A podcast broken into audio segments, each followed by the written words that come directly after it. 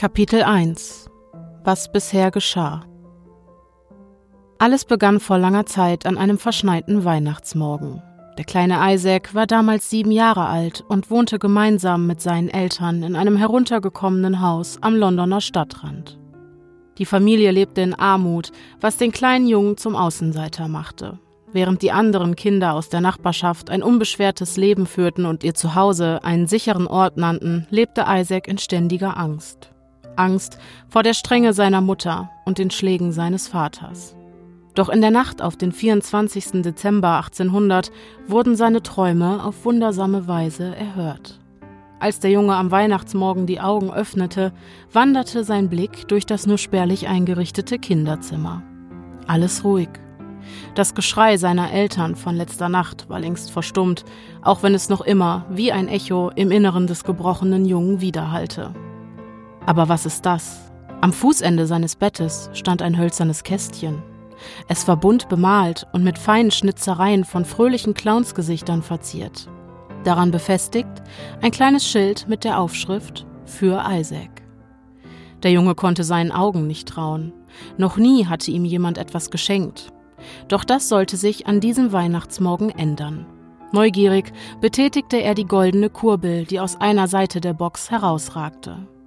Mit den Klängen einer Spieluhr ertönte die ihm bekannte Melodie.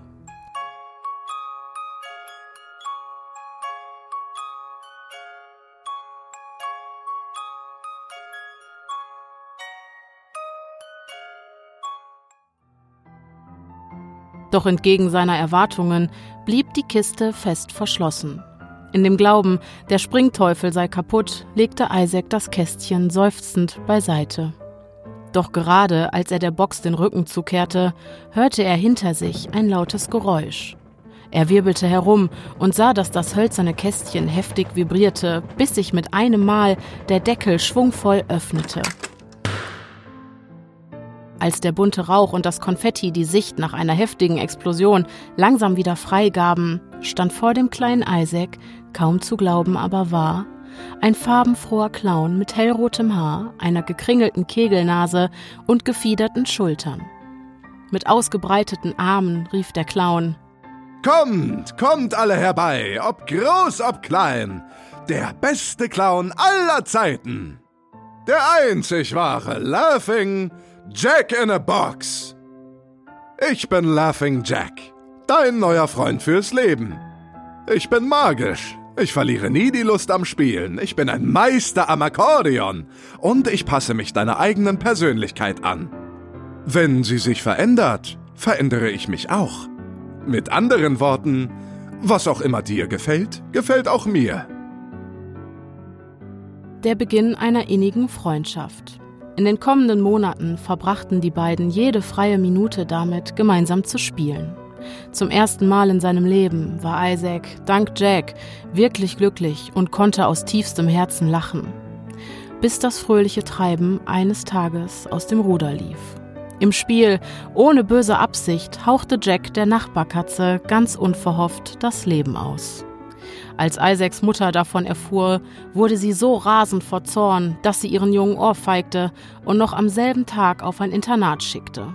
Ein Internat weit, weit weg von seinem besten Freund, seinem Seelenverwandten, der ihn aus seiner Einsamkeit gerettet hatte. In jeder Art und Weise, wie ein Mensch nur von einem anderen gerettet werden kann. Doch während des tränenreichen Abschieds gaben sich die beiden ein Versprechen. Ich verspreche, dass ich so schnell wie möglich zu dir zurückkehren werde. Und ich werde hier auf dich warten, Kiddo. Die Jahre zogen ins Land, doch um den Clown blieb es dunkel und still. Tag für Tag wartete er auf die Rückkehr seines Freundes und darauf, dass er endlich die goldene Kurbel betätigt, wodurch er ihn aus seinem Verlies befreien würde. Doch das geschah nicht. Die Einsamkeit veränderte den Clown und mit der Hoffnung schwanden auch seine einst so bunten Farben. Sie wurden fahl und matt, bis sie vollständig zu einer farblosen Mischung aus tiefschwarzem Nichts und weißer Leere verblassten.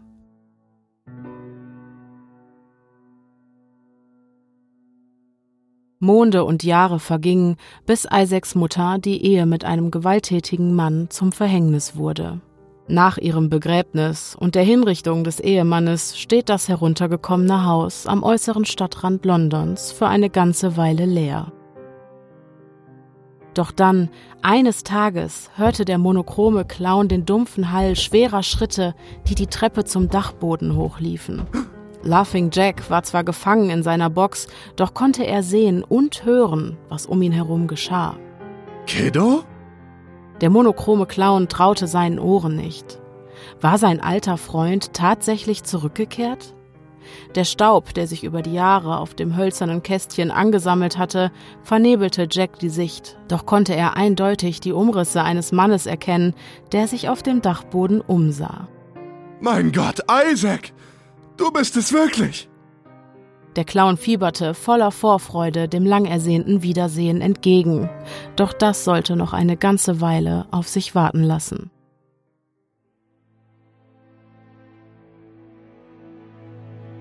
Isaac sah verändert aus.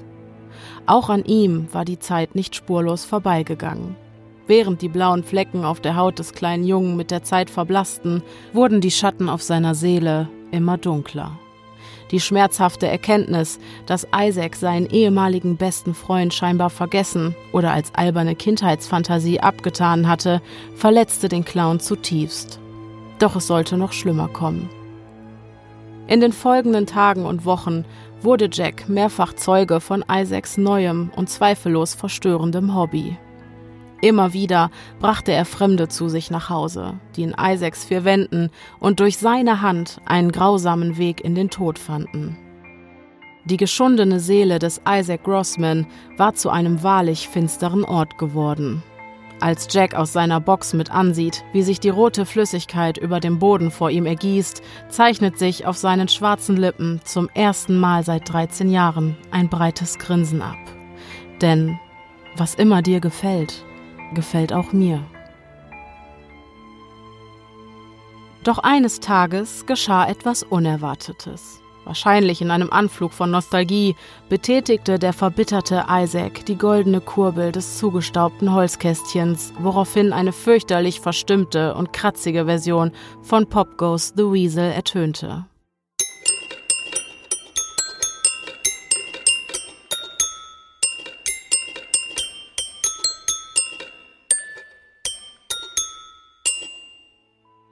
Der Deckel des Kästchens sprang sogar auf, doch befand sich im Inneren, ganz wie es Isaac erwartet hatte, rein gar nichts.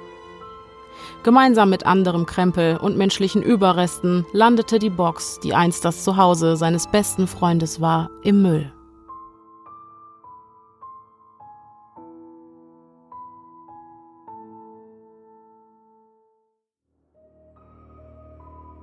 Gerade als Isaac nach dem Verwischen aller Spuren den Dachboden verlassen wollte, hörte er hinter sich eine kratzige, wenn auch vertraute Stimme. Isaac. Isaac lief es eiskalt den Rücken runter.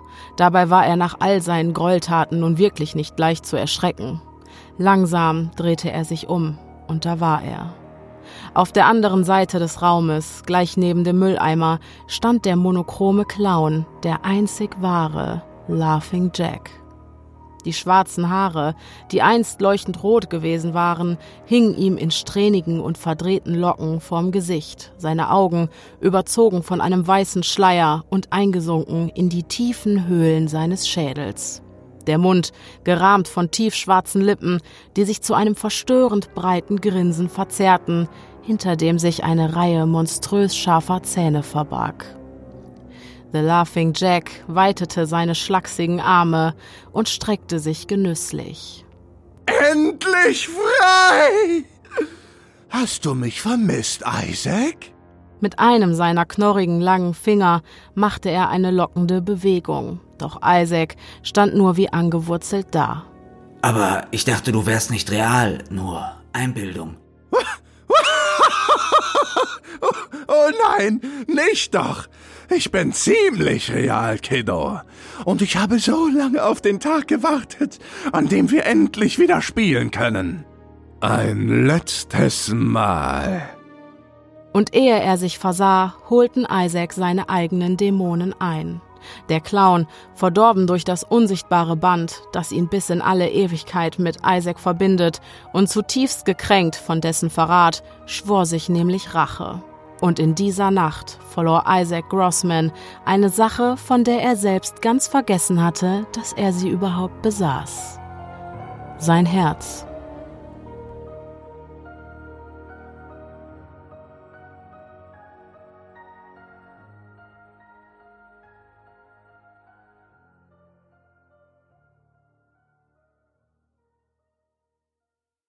Wenn man den Gerüchten Glauben schenkt, dann ist Isaac Grossmans Herz noch immer in Laughing Jacks Besitz. Man konnte es bei seiner Obduktion nirgends finden. In den Jahren nach diesem Vorfall kam es zu vereinzelten Sichtungen des monochromen Clowns in ganz Großbritannien. Hier und da hat es einige merkwürdige Todesfälle gegeben, bei denen Kinder auf unerklärliche und grausame Art und Weise zu Tode kamen. Dann, von heute auf morgen, hörten die Sichtungen auf und auch die Kinder Englands schienen wieder sicher zu sein. In Spiritualistenkreisen wird gemunkelt, dass The Laughing Jack von dem Engel, der ihn einst erschuf und auf die Erde sandte, jetzt, viele Jahre später, wieder in sein hölzernes Verlies verbannt wurde. Vermutlich, weil die Sache aus dem Ruder lief und aus zwei unschuldigen Freunden ein regelrechtes Duo Infernale wurde. Wieder andere behaupten, dass es sich bei dem Engel um den Erzengel Luzifer handelte. Einst bekannt als Lichtträger, schuf er Jack mit nichts als guten Absichten, um einen kleinen Jungen aus seiner Traurigkeit zu retten. Doch dann kam Luzifers Rebellion, welche seine Verbannung aus dem Himmelsreich nach sich zog. Verbittert über seinen Sturz kehrte der gefallene Engel auf die Erde zurück und sperrte den entarteten Laughing Jack für alle Ewigkeit zurück in sein Verlies, um von nun an selbst für das Leid in unserer Welt zu sorgen. Seither fehlt jede Spur von Laughing Jack.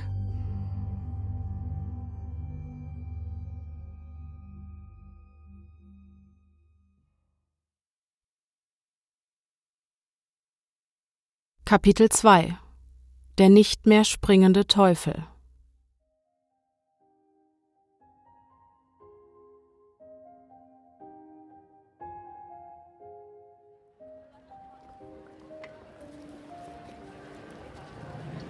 Oh, du schöne Weihnachtszeit.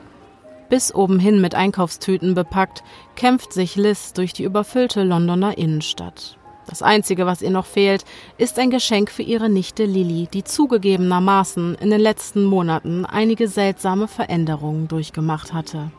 Mit der Pubertät wurde aus dem einst lieben jungen Mädchen, das immerzu mit Puppen spielte, eine bockige Heranwachsende, die sich scheinbar für nichts und wieder nichts zu interessieren scheint.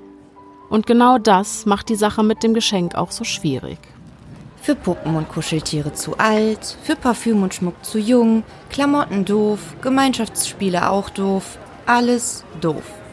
Hm. Resigniert stellt Liz ihre Einkaufstüten auf das Kopfsteinpflaster und sieht sich um. Sie war so in Gedanken versunken, dass sie gar nicht mitbekommen hatte, wo sie eigentlich hingelaufen war. Sie musste irgendwo falsch abgebogen sein.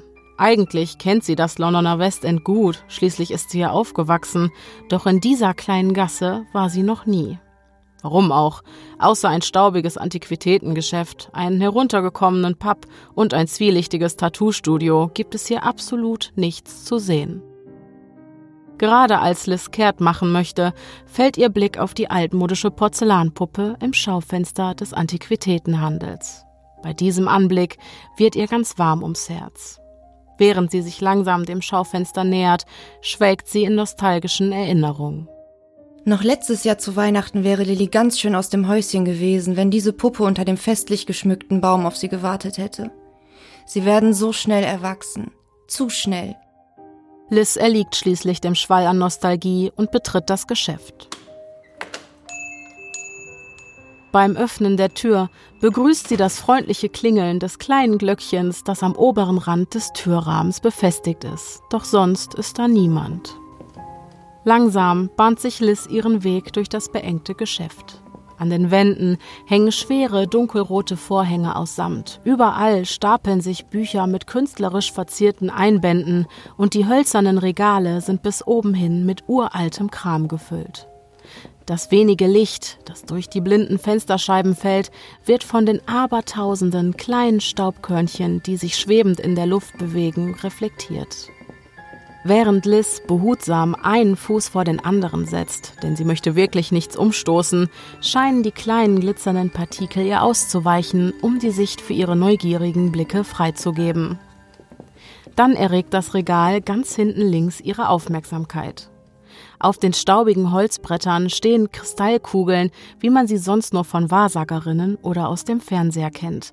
Ouija-Bretter in sämtlichen Ausführungen, ein Alistair Crowley Tarotkartenset und ein dickes schwarzes Buch, auf dem in goldener Schrift ein Pentagramm abgebildet ist. Die satanischen Bekenntnisse des Anton Sender LeVay? Das könnte Lilly gefallen. Gerade als Liz nach einem der Ouija-Bretter greifen will, ertönt hinter ihr die kratzige Stimme einer älteren Frau. Kann ich Ihnen weiterhelfen? Vor Schreck fährt sie zusammen und stößt mit einer unkontrollierten Bewegung gegen das Regal, welches daraufhin so sehr ins Wanken gerät, dass eine der Kristallkugeln aus ihrer Fassung rollt und mit einem lauten Knall auf dem Fußboden in 1000 Teile zerschellt. Oh mein Gott, es tut mir leid. Mit weit aufgerissenen Augen und versteinerter Miene dreht sich Liz zu der Verkäuferin, die scheinbar aus dem Nichts hinter ihr aufgetaucht war, um. Ist schon gut, mein Kind, sowas kann passieren. Auch wenn die alte Dame durch die Brille mit den dicken Gläsern, die ihre Augen unnatürlich groß wirken lässt und den tiefen Falten im Gesicht fast ein wenig unheimlich aussieht, strahlt ihr Lächeln eine unfassbare Wärme aus. Peinlich berührt erwidert Liz das Lächeln der Verkäuferin. Ich, ich suche ein Weihnachtsgeschenk für meine Nichte. Sie hat in letzter Zeit ein Faible für dieses düstere Zeug. Während sie redet, beginnt Liz die Scherben auf dem Boden eine nach der anderen aufzusammeln. Sie ist gerade in so einem Alter, da ist es schwierig, etwas Passendes zu finden, wissen Sie? Nichts scheint sie so richtig zu interessieren, geschweige denn ihr eine Freude zu bereiten. Aua! So ein Mist, jetzt habe ich mich geschnitten. Gerade als ein kleiner Tropfen Blut Liz Finger entlang auf dem Boden tropft, purzelt hinter dem schweren Samtvorhang ein harter Gegenstand hervor, der mit einem lauten Poltern vor ihr zum Liegen kommt. Nanu? Wo kommt das denn her? Neugierig beäugt Liz die kleine hölzerne Box, die an jeder Seite mit detaillierten Schnitzereien von Clownsgesichtern verziert ist. Daran, dass dieses Kästchen tatsächlich uralt ist, besteht kein Zweifel. Die einst bunten Farben wirken verwaschen, matt und grau. Bei näherer Betrachtung bemerkt Liz, dass die Clownsgesichter entgegen ihrer Erwartung nicht gerade freundlich aussehen. Obwohl es sich bei ihnen lediglich um kleine Schnitzereien handelt, scheinen sie mit ihrem starren Blick und der ernsten Miene geradewegs in ihre Seele zu schauen. Das Ding ist ihr unheimlich, und dennoch geht von diesem Gegenstand eine ungeheure Anziehungskraft aus. Ich kaufe es. Das hässliche Ding? Sind Sie da sicher? Es funktioniert nicht einmal mehr, ich sage es Ihnen gleich. Wenn Sie die metallene Kurbel betätigen, wird Ihnen weder ein Clown noch ein Teufel entgegenspringen. Es wird nur diese seltsam verstimmte Spieluhr at den Pop Goes the Weasel, Sie wissen schon. Liz mustert die hölzerne Kiste in ihren Händen für einen weiteren Moment. Das macht nichts. Sie ist so herrlich seltsam und ein absolutes Unikat. Lilly wird sie lieben, gerade weil sie so sonderbar ist. Na, wie Sie meinen. Und lassen Sie die restlichen Scherben bloß liegen, bevor Sie sich ein weiteres Mal schneiden. Ich fege das gleich weg. Die Verkäuferin macht kehrt und geht in Richtung des Kassentresens. Liz verbindet ihren blutenden Finger rasch mit einem Taschentuch, packt den Springteufel zu den anderen Geschenken in eine ihrer Einkaufstüten und folgt der älteren Dame. Für nur fünf Pfund darf sie das gute Stück ihr eigen nennen. Als Liz das Antiquitätengeschäft verlässt und sich auf den Heimweg macht, ist es bereits Abend, doch sie ist zufrieden. Jetzt kann Weihnachten kommen.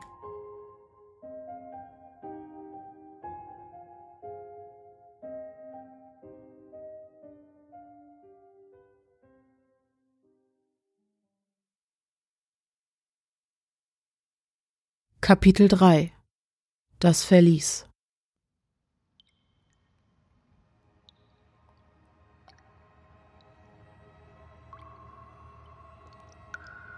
Seit über 50 Jahren spüre ich nichts anderes als Dunkelheit und diese modrig feuchte Kälte. Weißt du, wenn ich so darüber nachdenke, ist es schon urkomisch. Ein farbenfroher Clown, von einem Engel erschaffen und auf die Erde gesandt, um einen kleinen Jungen aus seiner trostlosen Einsamkeit zu befreien. So waren es doch ausgerechnet diese beiden, die mich in dieses Verlies gesperrt haben. Welch eine ironische Wendung des Schicksals, Isaac. Findest du nicht? Isaac? Warum antwortest du nicht? Hey, was ist denn los, Kiddo? Nicht weinen, alles wird gut. Nein, nein, nein, nein, nicht doch, nicht doch. Ich bin dir nicht mehr böse. Wir sind quitt, weißt du doch. Auge um Auge, Zahn um Zahn. Oder wie sagt man so schön? Kannst du dich noch an unser Versprechen erinnern? Du wirst zurückkehren und ich werde auf dich warten? Weißt du, Kiddo, heute ist ein ganz besonderer Tag. Denn ob du es glaubst oder nicht, das Warten hat ein Ende. Hast du dieses Mädchen gesehen? Nein? Hast du nicht? Ach, richtig, du hast ja keine Augen mehr. Sorry nochmal dafür. Aber du wirst sehen. Schon bald wird mich irgendein unwissender Narr da draußen befreien. Und dann, mein Freund, ja, dann sind wir endlich wieder vereint. Was? Wie das gehen soll, fragst du?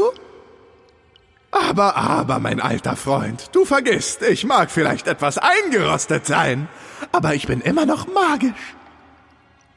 Alles, was wir brauchen, ist ein dummes Kind und ein kleines bisschen Nekromantie.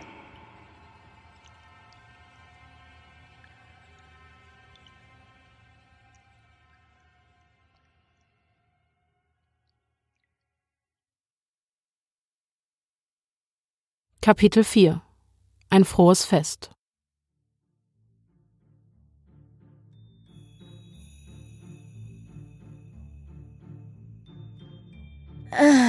Schon wieder Weihnachten. Irgendwie war das alles viel besser, als ich noch an den Weihnachtsmann glaubte. Je älter man wird, desto langweiliger wird das alles und man sieht, wie viel sich Papa und Mama streiten, weil die Planungen alles so durcheinander werfen. Erst streiten und dann abends bei Kerzenschein mit Chorgesang aus Papas Plattenspieler schallend, während ein knisterndes Feuerchen im Kamin brennt, scheinheilig bei Tisch gemeinsam speisen und die Geburt Christi huldigen. Oh, wie besinnlich. Dann die Bescherung und dann sind alle müde. Toll. Lilly wäre lieber einfach in ihrem Zimmer geblieben und hätte sich im Bett verkrochen, um ihrer liebsten Playlist zu lauschen, während sie lernt, ihre Tarotkarten richtig zu legen. Stattdessen aber muss sie nun hier sitzen. Wenigstens ist Tante Liz da.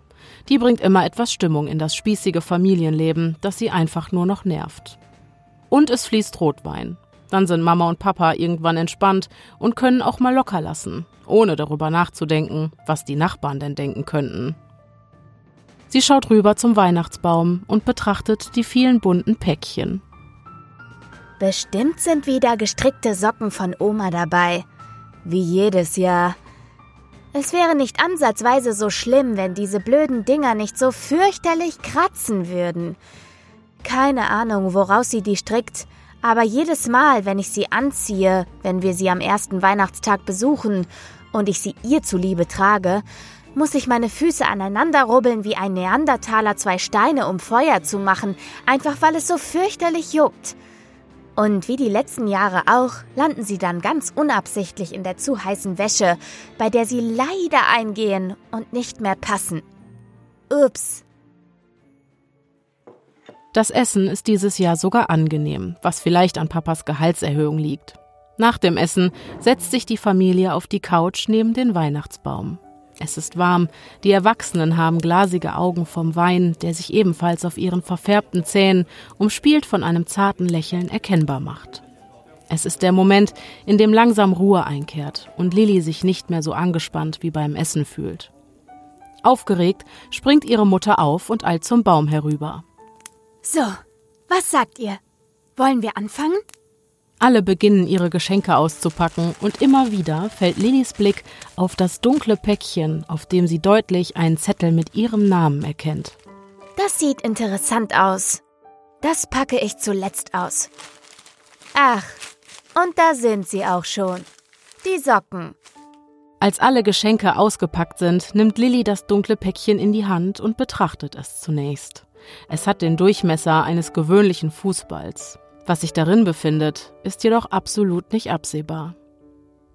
Eines muss man Tante Liz lassen. Sie schafft es jedes Jahr, etwas Außergewöhnliches zu finden. Ob es brauchbar ist, steht allerdings auf einem anderen Blatt. Lilly schüttelt das Päckchen, doch sie hört nichts. Hm, vielleicht irgendeine Kiste für meine kleine Sammlung? Durch das dunkle Geschenkpapier, verziert mit goldenen Sternen und Halbmonden, kann sie eine Struktur der Oberfläche ertasten, die ihr allerdings ebenfalls nichts über den Inhalt verrät. Ihr Blick trifft den ihrer Tante, die gerade schon fast unruhig, aber lächelnd auf ihrem Platz hin und her rutscht. Sie ist ja aufgeregter als ich. Vorsichtig öffnet sie das Papier. Irgendwas an diesem Geschenk scheint anders zu sein, denn sie vernimmt mit jeder weiteren Sekunde ein steigendes Druckgefühl auf ihrem Brustkorb, als würde eine unsichtbare Hand den Atem aus ihrer Lunge pressen. Allerdings könnte das auch einfach an der stickigen Atmosphäre in dem schlecht belüfteten Raum liegen, der von dem Feuer im Kamin beheizt wird. Tatsächlich spürt sie das erste Mal eine kleine Aufregung, weil sie gespannt auf den Inhalt des Päckchens ist. Und dann ist es soweit. Und? Was sagst du? Lilly hält die Kiste mit ausgestreckten Armen fest und betrachtet sie. Gefällt sie dir? Ihr fallen schnell diese tristen Clownsgesichter auf dem alten Holz auf. Es sind keine Ich bringe dich zum Lachen Clowns. Diese hier gucken anders, fast schon tot, ohne ein Lachen. Was für ein blödes Klischee. Mit einem gezwungenen Lächeln blickt sie ihre Tante an, die nun über das ganze Gesicht strahlt. Zum Glück ist ihr Lachen ansteckend, denn Lilly wäre sonst nicht imstande, überzeugend zu lügen. Sie ist wunderschön. Danke, Tante Liz. Zufrieden setzt Liz das Weinglas an und kippt den Inhalt mit einem einzigen großen Schluck herunter, wobei ihr etwas Rotwein auf die weiße Bluse tropft. Dann tupft sie sich die Lippen mit einer Serviette ab. Eines würde ich noch trinken, bevor ich mich auf den Heimweg mache. Es ist schon spät. Bis das Taxi da ist, dauert es ohnehin noch etwas, vor allem bei dieser eisigen Kälte da draußen. Die Straßen sind sicherlich aalglatt. Während sich die Erwachsenen jeweils noch ein letztes Glas Rotwein einschenken, sitzt Lilly vor der Kiste und betrachtet die goldene Kurbel. Wenn da jetzt so ein blöder Clown rausspringt, schmeiß ich das Ding aus dem Fenster. Ich bin doch kein Kind mehr. Aber irgendwas an dieser Kiste zieht sie nahezu magisch an. Sie spürt ihren Herzschlag, als sie mit der rechten Hand an das kalte Metall der Kurbel greift. Zaghaft dreht sie sie, wobei eine unglaublich verstimmte Melodie ertönt.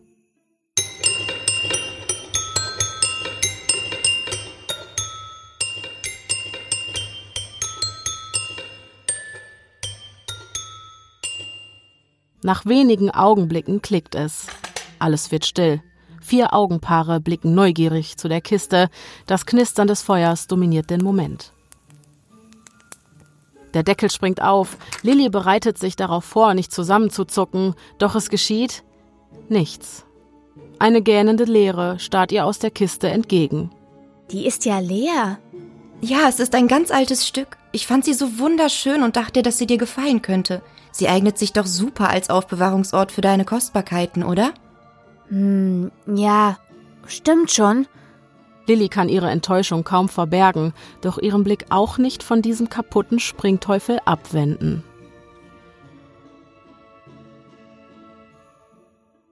Als sich Tante Liz verabschiedet und alle zu Bett gehen, platziert Lilly die Kiste auf ihrem Schreibtisch, den sie von ihrem Bett aus gut sehen kann. Sie setzt ihre neuen Kopfhörer auf, die für sie ebenfalls unter dem üppig geschmückten Weihnachtsbaum lagen, und macht ihre Playlist an. Hm, nach Musik hören ist mir gerade irgendwie doch nicht. Und so liegt sie einfach nur da. Lediglich der Schein der Straßenlaternen sorgt für etwas Licht in ihrem abgedunkelten Zimmer, während ein Schneesturm durch die ruhigen Straßen Londons wütet. Lilly betrachtet die Kiste. Gott, was für ein hässliches Ding. Ich könnte es eigentlich als Türstopper verwenden, vorausgesetzt, ich würde jemals wollen, dass sie offen steht. Aber selbst dafür sieht sie nicht stabil genug aus. Was soll ich damit? Ach, was soll's. Ich bin müde. Irgendwas wird mir schon einfallen. Zur Not bemale ich sie einfach. Lilly dreht sich mit dem Gesicht zur Wand und bemerkt erst nach einer ganzen Weile ihre innere Unruhe. Ein kalter Schauer huscht ihr über den Rücken, als würden fremde Augen diesen mit ihren Blicken durchbohren. Sie spürt erneut dieses Druckgefühl auf ihrer Brust. Um sich selbst zu beruhigen, zieht sie die Bettdecke bis unter die Nasenspitze, doch auch das schafft keine Abhilfe. Mit großem Unwohlsein nimmt sie all ihren Mut zusammen und dreht sich schnell auf die andere Seite. Ihr Blick fällt in das leere Zimmer. Du spinnst. Da ist nichts. Lilly starrt die Kiste auf ihrem Schreibtisch an, bis ihre Lider schwer werden und sie nach ungewisser Zeit in einen unruhigen Schlaf fällt.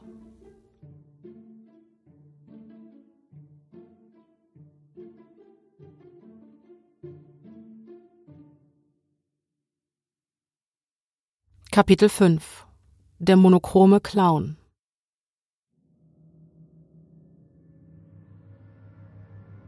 Von einem Traum kann nicht die Rede sein, denn sie sieht nicht das Geringste, nur die einnehmende, unendliche Schwärze, die sie umgibt. Es ist kalt, ihr Körper ist starr und nach einem Ausweg zu suchen scheint sinnlos. Gefangen in einer Raumlosigkeit, voller Unbehagen, vernimmt sie ein leises, nahezu hauchendes Flüstern. Mal weiter weg. Und mal ganz nah. Prinzessin! sodass sie das Gefühl bekommt, einen kalten, feuchten Atem direkt an ihrem Ohr zu spüren. Lass mich raus!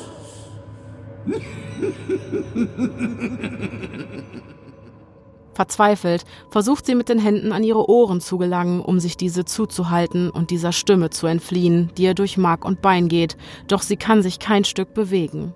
Panik steigt in ihr auf, die Atmung schnell und flach. Ein Schrei bleibt in ihrem Hals stecken, gedrosselt von dem unerträglichen Hämmern ihres Herzens, welches ihren Brustkorb zu sprengen droht. Und dann Gänsehaut. So intensiv, dass sie schmerzt, überzieht ihren ganzen Körper, bis sie schweißgebadet erwacht. Oh, Lilly. Sie fröstelt. Der Schneesturm hat nachgelassen, doch hinterließ eine aufdringliche und unangenehme Geräuschlosigkeit. Aus dem Wohnzimmer kann sie das schwere, dumpfe Gongen der alten Standuhr hören. Ein Uhr. Was für ein schrecklicher Traum. Ihr Herz schlägt ihr bis in den Hals. Mit zitternd feuchten Händen greift sie blind nach der Wasserflasche neben ihrem Bett, um ihre ausgetrocknete Kehle mit etwas Flüssigkeit zu benetzen. Dabei rutscht sie ihr fast aus der Hand. Sie richtet sich auf, trinkt einen großen Schluck und erst als sich ihr Puls normalisiert, öffnet sie langsam die Augen. Stille. Nichts als Stille. Draußen hört sie den Schnee, wie er dumpf von den schwer behangenen Ästen fällt. Das Einzige, das ihr deutlich zeigt, dass sie tatsächlich wach ist. Vielleicht sollte ich einfach ein Hörspiel laufen lassen. Für eine Weile sitzt Lilly einfach nur so da und schaut in die Dunkelheit. Sie nimmt noch einen Schluck Wasser, stellt die Flasche zurück und in dem Moment, in dem ihre Fingerspitzen die Kopfhörer berühren, lässt sie diese geisterhafte Stimme abermals zusammenzucken. Wer braucht ein Hörspiel, wenn er meinen Geschichten lauschen kann? Lilly verharrt in ihrer Position, kann nicht glauben, was sie da gerade gehört hat und wagt es auch nicht, sich zu bewegen. Konzentriert horcht sie in die finstere Nacht hinein. Schweiß tritt ihr auf die Stirn. Ihr wollt mich auf den Arm nehmen. Was ist los mit mir? Öffne die Kiste, Prinzessin. Dieses Mal klingt die Stimme so, als wäre sie nicht in ihrem Zimmer, sondern direkt in ihrem Kopf. Doch wie durch Zauberhand weicht mit einem Mal sämtliche Panik aus ihrem Körper. Hey. Hypnotisiert starrt Lilly auf die Kiste. Prinzessin, lass mich raus. Na komm schon, Lilly. Ohne nachzudenken, schlägt sie ihre Bettdecke zurück. Ihr Schlafanzug klebt förmlich vom Nachtschweiß auf ihrer Haut. Das muss einer dieser luziden Träume sein. Es ist ein Traum. Was soll schon passieren? Wir werden eine ganze Menge Spaß zusammen haben. Das wird passieren. Du musst nur die Kiste öffnen. Lilly streckt die Hand aus und fasst wie in Trance um die goldene Kurbel, die im Schimmer des Mondscheins silbrig glänzt. Langsam fängt sie an, die Kurbel zu drehen. Der Springteufel spielt wieder diese unerträglich verstimmte Melodie. Das Kichern schwillt an, gewinnt an Volumen. Es klickt. Stille. Sie lässt ihre Hand fallen und geht einen Schritt zurück.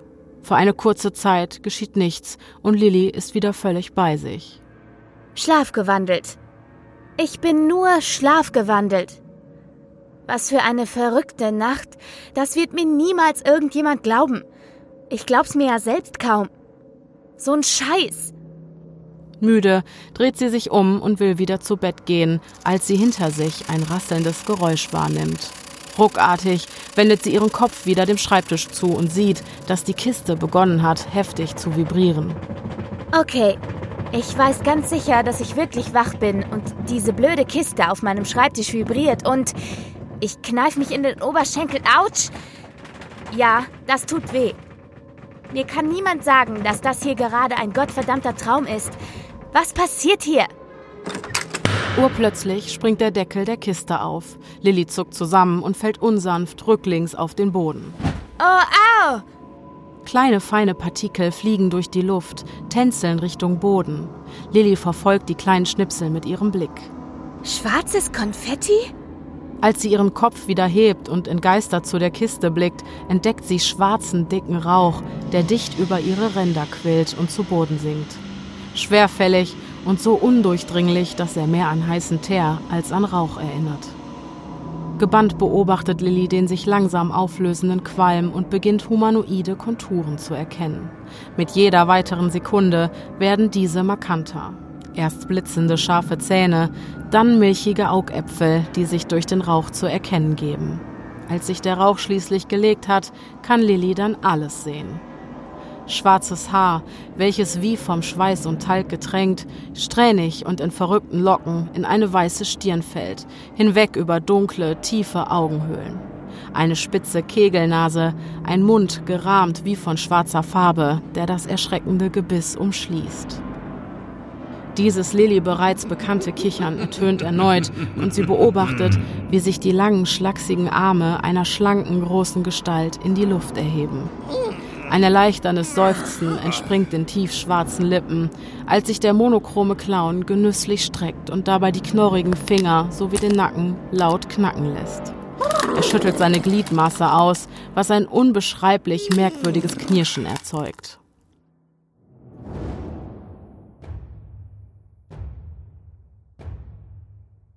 Kommt, kommt alle herbei. Ob groß, ob klein. Der beste Clown aller Zeiten. Der einzig wahre Laughing Jack in a Box. Ach, Prinzessin. Wie wundervoll, dass du mich befreit hast. Jetzt starrt diese seltsame Kreatur direkt in Lillys Augen. Noch immer sitzt sie dort auf dem Fußboden, unfähig, sich zu bewegen. Wenn ich es nicht besser wüsste, wäre ich mir ziemlich sicher, dass mir die Sicherungen durchgebrannt sind. Da steht ein Clown. In meinem Zimmer. Ein Clown. Er macht einen Schritt auf sie zu und beugt sich langsam ein Stück nach vorn. Wie in Zeitlupe, fast schon elegant, mit der linken Hand auf dem Rücken, streckt er Lilly seine rechte entgegen und bietet ihr Hilfe an. Meine kleine Retterin, welch Ehre! Wenn ich bitten darf? Zögernd und unschlüssig greift sie nach der Hand. Das Licht der Straßenlaterne, welches vom Schnee reflektiert wird, umspielt dieses außergewöhnliche Szenario auf eine so bizarre Art und Weise, dass es umso surrealer erscheint. Denn gerade wirkt hier gar nichts mehr echt. Der Clown hilft Lilly hoch und ehe sie sich aufrichten kann, lässt er ihre Hand wieder los plumps reingefallen. Mit verzerrtem Gesicht beginnt diese seltsame Gestalt vor Freude im Kreis zu hüpfen. Lilly dagegen, die sich nunmehr wütend als alles andere aufrichtet, steht einfach vor ihrem Bett und starrt fassungslos zu diesem merkwürdigen Clownswesen. Wer zum Teufel? bist du? Oh, zum Teufel, zum Teufel. Der Clown legt seine rechte Hand bei diesen Worten auf seine Brust. Wer ich bin? Obwohl er inmitten seiner Sprünge abrupt stehen bleibt, mit dem Rücken zu ihr gewandt, dreht sich der Oberkörper wie eine Spirale in einer halben Drehung auf unnatürliche Weise in Lillys Richtung, sodass sich ihre Blicke wieder treffen. Bei jedem seiner folgenden Worte holt er einen runden Gegenstand aus seiner Hosentasche, die viel zu klein für den ganzen Inhalt scheint. Ich bin Laughing Jack. Er wirft die Bälle in die Luft und beginnt zu jonglieren. Dabei dreht er auch seine Beine in ihre Richtung und singt diese fürchterliche Zirkusmelodie. So schief und unangenehm, dass Lilly nicht weiß, ob sie nun lachen oder sich einfach die Ohren zuhalten und weinen soll. Dabei fällt ihr auf, dass eine der drei scheinbaren Kugeln sich von den anderen beiden unterscheidet. In dem Licht ist es zwar nur schwer zu erkennen, doch ist sie sicher, dass es sich bei einem der drei rundlichen Gegenstände nicht um einen Ball handeln kann. Mit den Augen fixiert sie dieses merkwürdige Ding. Was ist das? Irritiert hört Jack auf zu jonglieren, fängt die Kugeln wieder und blickt in seine Hände. Jetzt ist sich Lilly sicher, dass ihre Augen ihr keinen Streich gespielt haben. Es sieht aus wie ein schwarzes Herz. Oh, mein Fehler. Never mind. Jack stopft den merkwürdigen Gegenstand wieder in die Hosentasche, streckt die Zunge konzentriert zur Seite aus und wühlt in der anderen. Dabei zieht er etwas Labbriges hervor, betrachtet kurz seine restlichen Kugeln, schmeißt sie auf den Boden und beginnt stattdessen Luftballons aufzublasen, um irgendwas daraus zu zaubern. Sollte das Resultat ein Luftballontierchen sein, so würde es Kinder mit Sicherheit nicht glücklich machen, denn irgendwie scheint dem Ballon die Luft ausgegangen zu sein. Oh Gott. Bist du einer dieser irren Horrorclowns, die vor ein paar Jahren die Straßen unsicher machen wollten? Oder hast du verpasst, dass Halloween fast zwei Monate zurückliegt? Für kurze Zeit ist nur noch das unangenehme Quietschen des Luftballons zu hören. Wie? Was? Gefällt dir nicht, was ich tue, Prinzessin? Falls das gruselig sein soll, misslingt es dir. Gruselig? Gruselig? Aber, aber, ich bin der einzig wahre Jack. Er lässt den Luftballon in seiner Hand platzen. Meine Eltern! Oh, nicht doch, nicht doch. Die schlafen tief und fest. Also, wo waren wir? Ach ja, ich bin der einzig wahre Jack. Ein Clown, dein Freund. Du hast mich befragt. Oh Gott. Lilly verdreht die Augen, setzt sich auf ihr Bett und starrt genervt zu ihrem außergewöhnlichen Besucher. Was willst du denn nun von mir? Ich bin müde. Ich will schlafen. Es ist spät. Das ist mir gerade alles etwas zu komisch. Jack schnappt sich seufzend Lillys Schreibtischstuhl, dreht ihn so, dass er sich rücklings mit seinen schlachsigen Beinen auf ihn hocken und die Arme auf der Lehne abstützen kann. Du wolltest ein Hörspiel, nicht wahr? Scheinbar ist die Prinzessin zu alt für meine eingerosteten Tricks. Ach, wenn ich nur so zurückdenke, wie einfach es war. Melodramatisch blickt er aus dem Fenster. Sekunden vergehen und Lilly ist sich nicht sicher, ob er mit offenen Augen eingeschlafen ist. Oh, wie ist denn das passiert? Da bin ich doch tatsächlich in Gedanken versunken. Dann verfinstert sich seine Miene, was Lilly zum ersten Mal als unheimlich empfindet, denn obwohl sich seine Mimik entspannt, bleibt ein Großteil dieses verzerrten Grinsens auf seinem Gesicht, das wie eingebrannt wirkt. Irgendwie ist sie doch neugierig, auch wenn sie das natürlich niemals zugeben würde. Gespielt gelangweilt schaut sie ihn fragend an. Nun gut, dann ist jetzt Schluss mit Kinderspielchen. Kommen wir zu meiner Geschichte. Mit einer beiläufigen Handbewegung deutet der Clown auf Lillys Bett. Tatsächlich gehorcht sie ihm, denn in diesem Augenblick ist irgendetwas anders. Sie krabbelt an das Kopfende des Bettes, setzt sich aufrecht hin und deckt sich zu.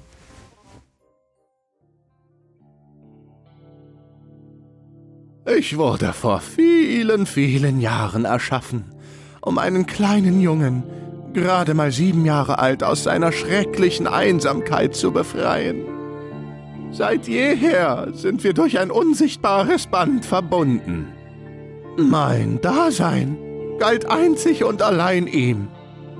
Doch irgendwann geschah etwas Schreckliches. Dramatisch legt der Clown seine Hand an die Stirn und den Kopf in den Nacken.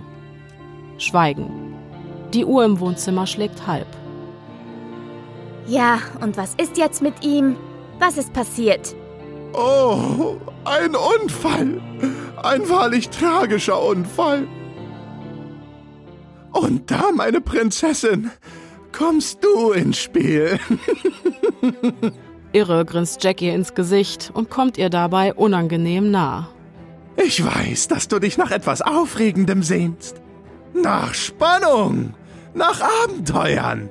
Komm mit mir. Ich sorge dafür, dass du etwas erlebst, das du niemals mehr vergessen wirst. Was? Es ist mitten in der Nacht. Wenn ich mich jetzt rausschleiche, werden meine Eltern mich umbringen. Ach, Papalapap. Deine Eltern würden sowas niemals tun. Vergiss es. Hör zu. Wir machen, was immer du auch vorhast, morgen früh. Ich muss jetzt schlafen. Es tut mir leid, was mit deinem Freund passiert ist, aber ich bin nicht deine Retterin. Und um ehrlich zu sein, habe ich auch keine Lust, während der Weihnachtszeit einem Pennywise für Arme bei irgendeinem Problem zu helfen. Traurig sieht Jack sie an. Und Trauer ist in diesem Gesicht mindestens genauso verstörend wie der Versuch, dieses wahnsinnige Grinsen zu unterbinden.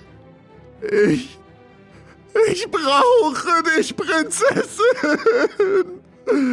Lilly verdreht die Augen. Pass auf. Wir können gerne nach Weihnachten mal schauen, wenn. Nein! Es muss heute Nacht sein! Wut überschattet das gerade eben noch traurig dreinblickende Clownsgesicht. Entsetzt schaut Lilly ihn an. Was für ein fieses Ding. Stört ihren Schlaf, geht ihr auf den Keks und dann auch noch verlangen, dass sie ihm bei irgendeinem Blödsinn hilft, wo er doch offenbar alleine zurechtkommen würde. Wieso musste es auch unbedingt sie sein? Sie will doch einfach nur schlafen. Nein!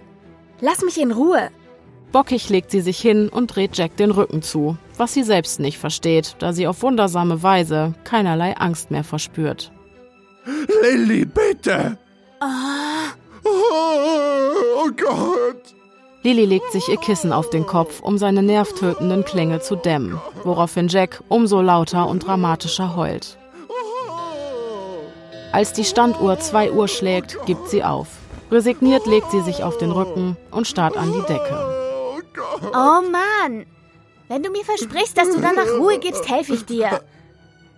Jack blickt sie an und macht einen leichtfüßigen Sprung, wobei er entgegen aller Schwerkraft auf der Ecke der Stuhllehne mit einem Fuß balanciert, sich im Kreis dreht und schwarzes Konfetti durch die Luft wirft. Juhu!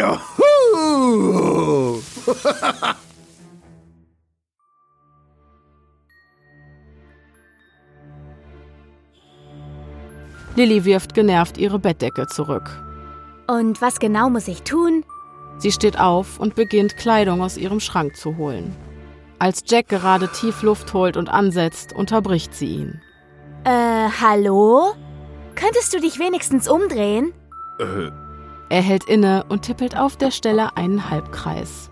Also, meine Prinzessin, unser Ziel ist der Highgate-Friedhof in London. Er macht eine Pause, lauscht ihrer Reaktion und scheint abschätzen zu wollen, ob sie einen Rückzieher macht, hört aber nur den Stoff von Lillys Kleidung rascheln, die sie sich gerade überzieht. Ja, und dann? Keine Antwort. Wieder verdreht sie die Augen. Als sie Jacke, Mütze und Schal angezogen hat, stellt sie fest, dass ihr sehr schnell merklich heiß wird. Startklar dreht sie sich um und starrt irritiert zu dem monochromen Clown, der, wie bereit zu einem Kopfsprung ins Wasser, auf der Stuhllehne steht. Nun, ich springe in meinen kleinen, hübschen Sprengteufel. Gott segne meinen Erschaffer. Und du bringst mich zum Friedhof. Das war's? Mehr nicht? Nein, nein, meine kleine Heldin. Jack setzt zum Sprung an. Ach, und vergiss den Spaten nicht. Und da ist er auch schon in seiner Kiste verschwunden und der Deckel schnappt mit einem hörbaren Klick wieder zu. Einen Spaten? Was? Doch weiter denkt Lilly darüber nicht nach. Naja, wird schon. Sie klemmt die Kiste unter ihren Arm und verspürt plötzlich den Drang, dieses blöde Ding nochmal kräftig zu schütteln, um es anschließend in der nächsten Tonne zu entsorgen. Doch sie würde sich belügen, wenn sie sagen würde, dass sie nicht neugierig wäre, und so schleicht sie aus ihrem Zimmer und lässt die Türe, kaum hörbar, hinter sich ins Schloss fallen.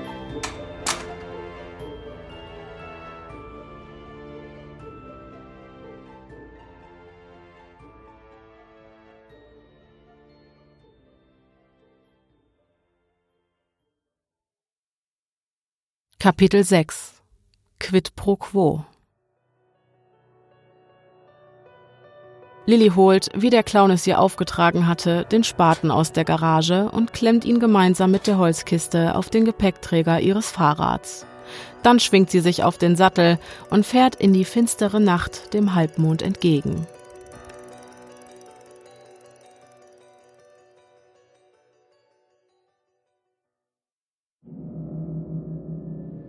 Am Highgate-Friedhof angekommen, stellt sie ihr Rad vor dem großen Eingangstor ab. Ganz schön unheimlich hier draußen. Die Stille, verursacht durch den Schnee, wirkt in Kombination mit der Szenerie des Friedhofs nahezu erdrückend. Lilly schaudert und befreit die Holzkiste aus der Klemme des Gepäckträgers. Na, dann wollen wir den Kasper mal aus seiner Box lassen. Dann ist es hier vielleicht auch nicht mehr ganz so unheimlich. Abermals betätigt sie die goldene Kurbel des Holzkästchens. Wieder ertönt die Spieluhr. Der Deckel öffnet sich, ein Knall, gefolgt von schwarzem Konfetti und einer dichten Rauchwolke. Dann Jacks schlanke Silhouette, die immer deutlicher zu sehen ist. Na endlich! Akribisch klopft er den Staub, den die Explosion zurückgelassen hatte, aus seinem schwarz-weißen Clownskostüm. Was soll das denn heißen? Bist du schon mal mit dem Rad durch so tiefen Schnee gefahren? Das ist ganz schön anstrengend. Aber, aber, Prinzessin. Jack beugt sich zu ihr herunter, reibt Zeigefinger und Daumen seiner rechten Hand aneinander, bis sich plötzlich mit einem kleinen Puff die Blüte einer schwarzen Rose in seiner Handinnenfläche manifestiert. Warum denn so ernst?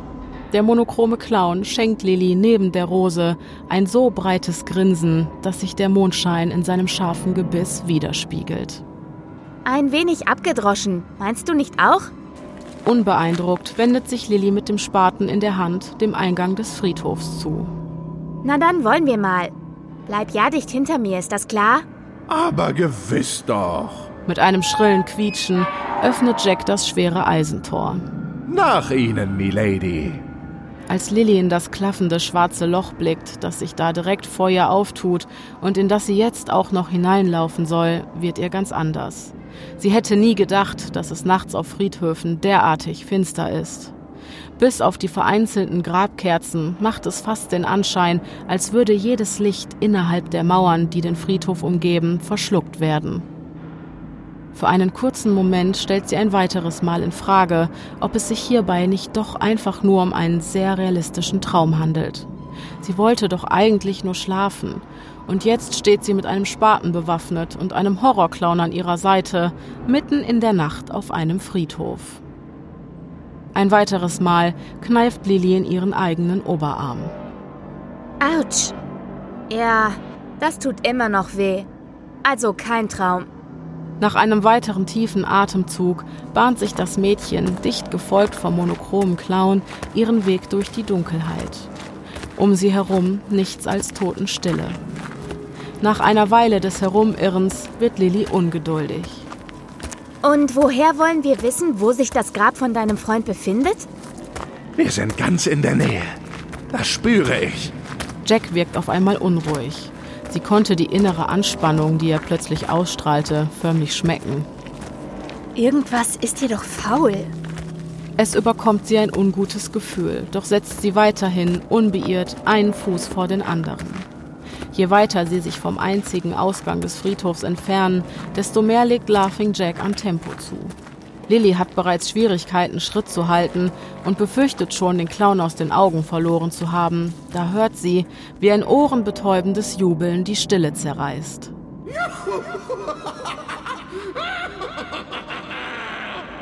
Lilly gibt sich einen Ruck und rennt geradewegs in die Richtung, aus der Jacks irres Lachen zu kommen scheint. Nach einigen zurückgelegten Metern sieht sie den monochromen Clown in seine dissoziativen Selbstgespräche vertieft vor einem uralten Grabstein knien. Endlich habe ich dich gefunden. Mein alter Freund, bald ist es geschafft. Und wir sind wieder vereint. Los, Prinzessin, gib mir den Spaten. Schnell! Lilly leistet keinen Widerstand und sieht Jack wortlos dabei zu, wie er die Schaufel eifrig in die dunkle Erde rammt und beginnt, das Grab auszuheben.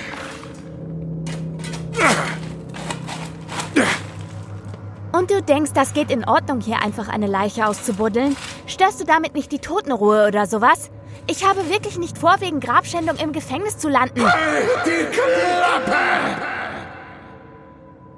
Das Echo von Jacks Schrei hallt in den alten Friedhofsmauern wieder.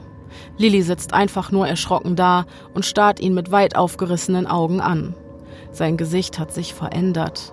Die weiß verschleierten Augäpfel sind mit roten Adern durchzogen, dunkle Schatten lassen das ohnehin schon furchteinflößende Clownsgesicht eingefallen wirken.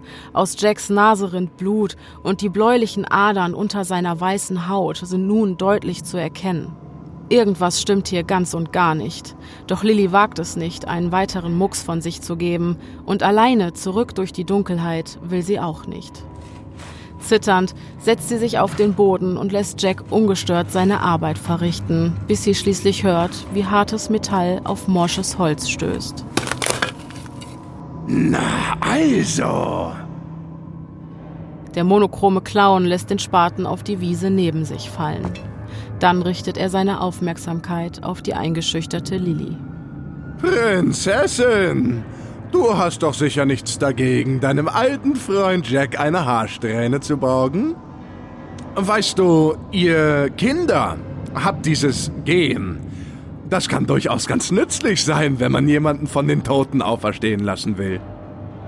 Ich meine, dein Blut wäre sicher viel effektiver, aber nein. Nein, lassen wir das. Eine Haarsträhne tut es auch. Lilly kann nicht glauben, was sie da hört. Du willst ihn von den Toten auferstehen lassen? Ja, was denkst du denn? Und jetzt gib mir die verdammte Haarsträhne.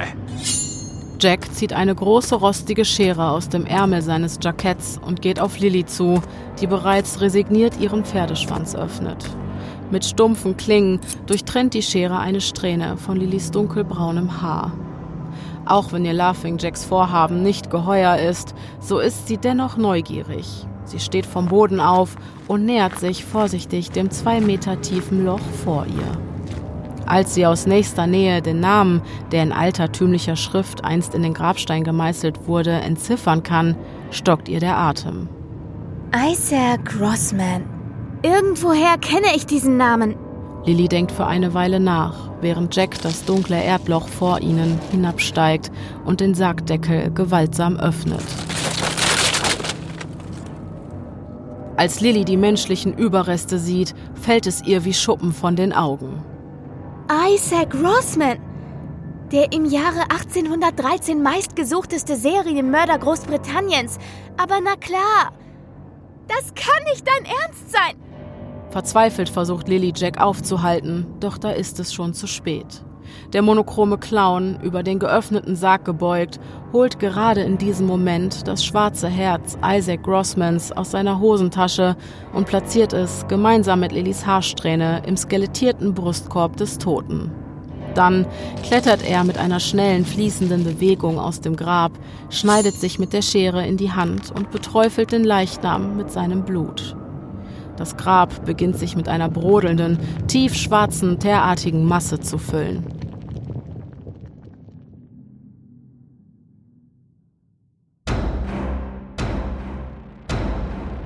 Es ist zu spät, Kleines. Sieh es ein. Und jetzt sieh zu und staune. Mit stolzer Brust stellt er sich neben Lilly, die jetzt gerne weglaufen würde, sich vor lauter Angst aber keinen Zentimeter rühren kann. Als das Erdloch bis zum Rand mit der pechschwarzen Suppe gefüllt ist, wird es für einen kurzen Augenblick ganz still. Jack macht einen Schritt auf das Grab zu und kniet sich auf allen Vieren davor. Plötzlich erstreckt sich aus der schwarzen Masse eine menschliche, skelettierte Hand, mit der sich die abscheuliche Kreatur, gequälte Laute von sich gebend, aus ihrem Grabe zieht. Vor Schreck weicht Lilly einen großen Schritt zurück. Jack hingegen sieht sich das Spektakel aus nächster Nähe und mit begeisterter Miene an. Das teuflische Grinsen in seinem Gesicht wird immer breiter, während seine blutunterlaufenden Augen vor lauter Staunen immer größer werden. Ja, gut so. Gleich hast du es geschafft, mein Freund. Als Lilly dem Clown einen flüchtigen Blick zuwirft, bekommt sie einen Kloß im Hals. Jetzt ist auch das letzte bisschen Menschlichkeit aus Jacks Zügen gewichen und alles, was übrig bleibt, ist der personifizierte Wahnsinn. Lilly weiß nicht, welcher Anblick ihr lieber ist, um nicht augenblicklich einen Nervenzusammenbruch zu erleiden. Der des irren monochromen Clowns oder den der verrotteten, mit schwarzem Schleim überzogenen Leiche, die sich gerade direkt vor ihren Augen mit einem markerschütternden Stöhnen aufrichtet und sich wie von Geisterhand zu einem fast lebendig aussehenden Menschen zusammensetzt. Das muss ein Traum sein. Das ist nicht real. Oh, doch, Prinzessin.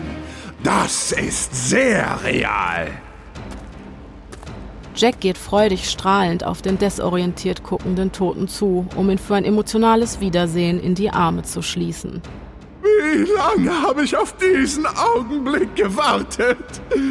Komm her, Kiddo!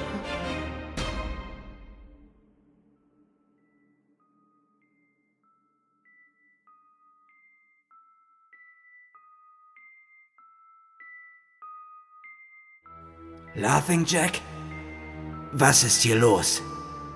Weißt du, nach unserem kleinen Disput vor etwa 200 Jahren wurde es mir nach einer Weile des Herumtreibens, so ganz ohne meine bessere Hälfte, ziemlich langweilig. Doch Isaacs Miene verfinstert sich. Du hast mich getötet. Aber Isaac, das war doch nur ein Spiel. Ein Spiel, das du mir beigebracht hast. Weißt du denn nicht mehr? Was dir gefällt, gefällt auch mir. Ich sollte dich hässlichen Clown in Stücke reißen. Für einen kurzen Augenblick stehen sich die beiden mit verbitterter Miene und aggressivem Blick gegenüber und starren in die Augen des jeweils anderen. Fast so, als wären sie kurz davor, sich zu prügeln. Das werde ich nicht tun, Isaac. Ich wurde erschaffen, um dich zu retten. Und jetzt Viele Jahre später habe ich dich zurückgeholt, um mich zu retten. Du hast mich in meinem Verlies verrotten lassen, und das gleiche habe ich mit dir getan. Quid pro quo, mein Freund. Und ab jetzt heißt es, wenn du springst, spring ich auch. Denn du hast mir dein neues Leben zu verdanken. Mein Blut fließt jetzt durch deine Adern. Sieh es ein, Isaac. Wir sind eins, schon immer und noch ewig. Lilly hatte während dieser hitzigen Diskussion nur mit heruntergeklappter Kinnlade zwischen den beiden hin und her gesehen. Sie kann immer noch nicht glauben, was sich da gerade vor ihren Augen abspielt, und ihr Gefühl sagt ihr, dass das Ganze kein gutes Ende nehmen kann. Vorsichtig, mit kleinen zaghaften Schritten, einen Fuß hinter den anderen, entfernt sie sich von den Streithähnen vor ihr. Als zwischen ihnen ein gewisser Sicherheitsabstand liegt, macht sie kehrt und sprintet los.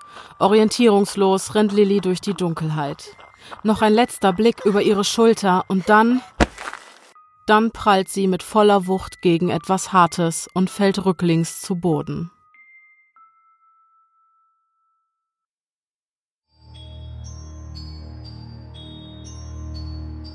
Es war Jacks knochiger Brustkorb, der sie unsanft abgebremst hatte. Wo willst du denn hin, Prinzessin? Du willst doch nicht etwa schon gehen? Der monochrome Clown beugt sich über Lilly und packt sie mit festem Griff an beiden Schultern. Hey, hey, was machst du da? Was hast du vor? Mit panischen Strampelbewegungen versucht sich Lilly aus Jacks Clown zu befreien, doch seine Arme werden immer länger und beginnen sich wie eine Anaconda um ihre Beute, um ihren Körper zu schlingen. Wir sind hier noch nicht fertig. Mit großen, schweren Schritten trägt Jack das sich windende Mädchen zu Isaacs Grab zurück. Ich habe den Toten eine Seele genommen. Jetzt verlangen sie ein Opfer, um das Gleichgewicht wiederherzustellen. Quid pro quo, meine Liebe. Ein Opfer? Bei diesem Satz wird Isaac hellhörig und Lilly erkennt ein vorher nicht dagewesenes Funkeln in seinen sonst toten Augen. Jack, mein Freund, weißt du noch, die Nachbarskatze? Was hatten wir einen Spaß damals und was haben wir gelacht? Anscheinend hatte die Todesangst des Mädchens nostalgische Gefühle in Isaac ausgelöst. Und? Was wollen wir mit dir anstellen? Aufgeregt hüpft Isaac vor lauter Vorfreude von einem Fuß auf den anderen. Ich wüsste da etwas. Jack richtet seine bösartig funkelnden Augen auf das zwei Meter tiefe Loch in der Erde, das direkt vor ihm liegt. Jetzt sieht es ganz danach aus, als würde das Duo Infernale in dieser verhängnisvollen Nacht ein lang ersehntes Comeback feiern. Jack, du bist ein Genie. Isaac ist ganz aus dem Häuschen. Das Kompliment kann ich nur zurückgeben. Möbel aus menschlichen Überresten? Oh, Wie bist du denn darauf gekommen? Ach, das. Isaac wirkt geschmeichelt. Ich bin gelernter Sattler und habe einfach das Beste aus beiden Welten kombiniert. Eine tolle Idee. Wollen wir dann, Kiddo? Auf die alten Zeiten.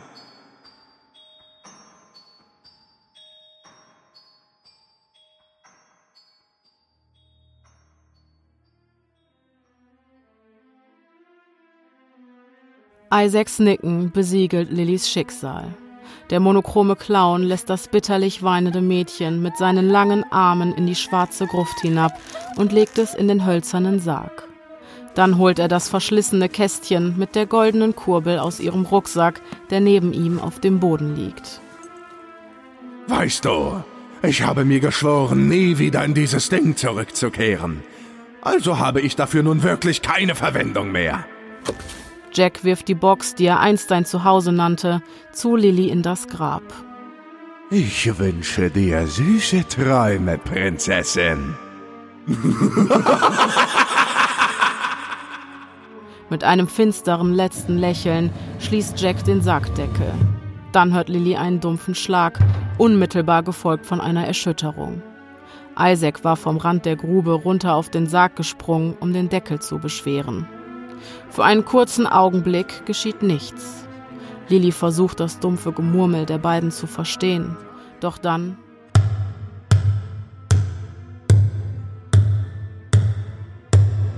Die kräftigen Schläge des Hammers, die die rostigen Nägel in das morsche Holz treiben, sind so laut, dass Lilly sich die Ohren zuhalten muss. Dann wieder Stille, bis das Prasseln der feuchten Erde, die auf das Holz über ihr trifft, zu hören ist. Die Luft, die Lilly umgibt, wird immer dünner, während Isaacs und Jacks dumpfes Gelächter immer leiser wird, bis es schließlich vollends verstummt.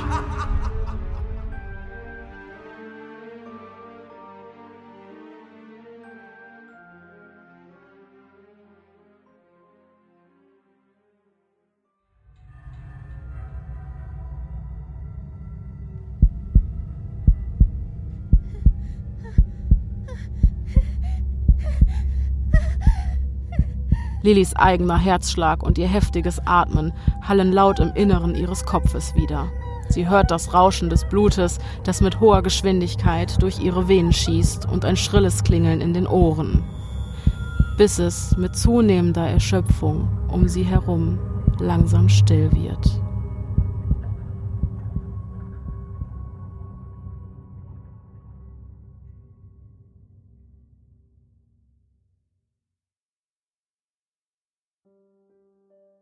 Doch diese Stille ist anders. Sie ist endgültig. Bis auf diese Melodie im Wind. Denn aus der Erde singt das Kind.